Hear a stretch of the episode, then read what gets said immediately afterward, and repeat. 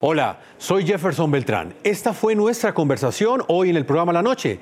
La noticia, la fuerte controversia que genera en Colombia, el apoyo que pidieron al régimen cubano el gobernador de Magdalena, Carlos Caicedo, y el alcalde de Medellín, Daniel Quintero. A través de cartas, ambos mandatarios locales le solicitaron al embajador de la isla en Colombia el envío de una misión médica especializada para la atención de la emergencia sanitaria que ha generado el COVID-19. El punto clave de esta noticia esta petición generó un intenso debate en el país. Quienes defienden estas solicitudes aseguran que son pragmáticas y que son necesarias para salvar, vidas. Por otro lado están quienes desestiman la utilidad de estas propuestas, argumentando que en Colombia existe el personal médico suficiente para contener la creciente amenaza que representa el nuevo coronavirus. El problema no son los médicos cubanos, el problema es el gobierno de Cuba y hay que estar en condiciones de hacer esa diferencia que a mí me parece absolutamente fundamental. La razón por la cual los médicos cubanos se inscriben en estos programas que patrocina, que promueve el gobierno de Cuba, es esencialmente porque no les alcanza con el salario que ganan en Cuba para comer, ellos y para comer su familia.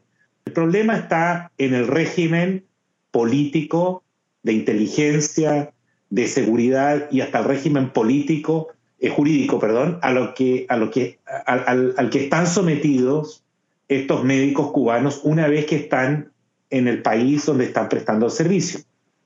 Eh, y, y, el que impone un régimen jurídico y político de total vigilancia, de falta de derecho de circulación, de nula derecho a la privacidad, nulas, cero privacidad, donde están obligados a reportarlo todo al funcionario de la embajada que los vigila, que los supervisa, eh, donde eh, están eh, sometidos a un, a un mecanismo verdaderamente draconiano de control.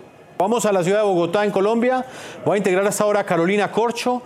Ella es médico psiquiatra, investigadora en salud y vicepresidenta de la Federación Médica Colombiana. Queremos conocer qué piensan los médicos de este tipo de propuestas. Nosotros hemos solicitado al gobierno nacional que con el apoyo de los gobiernos locales hagan un censo del recurso humano en salud disponible en Colombia para poder atender la pandemia.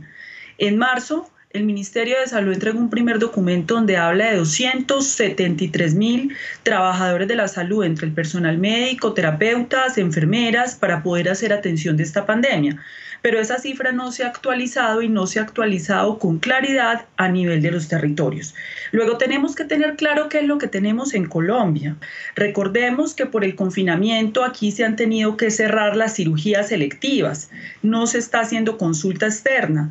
Entonces hay muchos médicos en sus casas, inclusive muchos de ellos les están pagando apenas la mitad de sus salarios deslaboralizados porque la plata se quedó en las EPS, las IPS no tienen esos recursos entonces dispongamos inicialmente de esos médicos. Esa es la pregunta que hay que hacer porque no sabemos tampoco qué tipo de especialidades es de las que se quiere disponer, porque pues si vamos a traer médicos que tenemos en Colombia, organicemos primero el recurso que tenemos en el país y luego se mira todos los procesos de solidaridad. Deberíamos no tratar de politizar este tema. Uno en temas de salud, de, salvar vidas, debe tratar pues de, de utilizar la evidencia eh, los médicos cubanos tengo entendido que han estado en muchos países y no se han eh, cubanizado, pues en, la experiencia, por ejemplo, de Italia, de Surinam, de Jamaica, eh, países, otros países que han utilizado este tipo de, de emisiones. Y yo lo que diría, pues es que Colombia es una democracia que con todas sus dificultades, con todas sus falencias, ha estado presente y parada por, más de un siglo.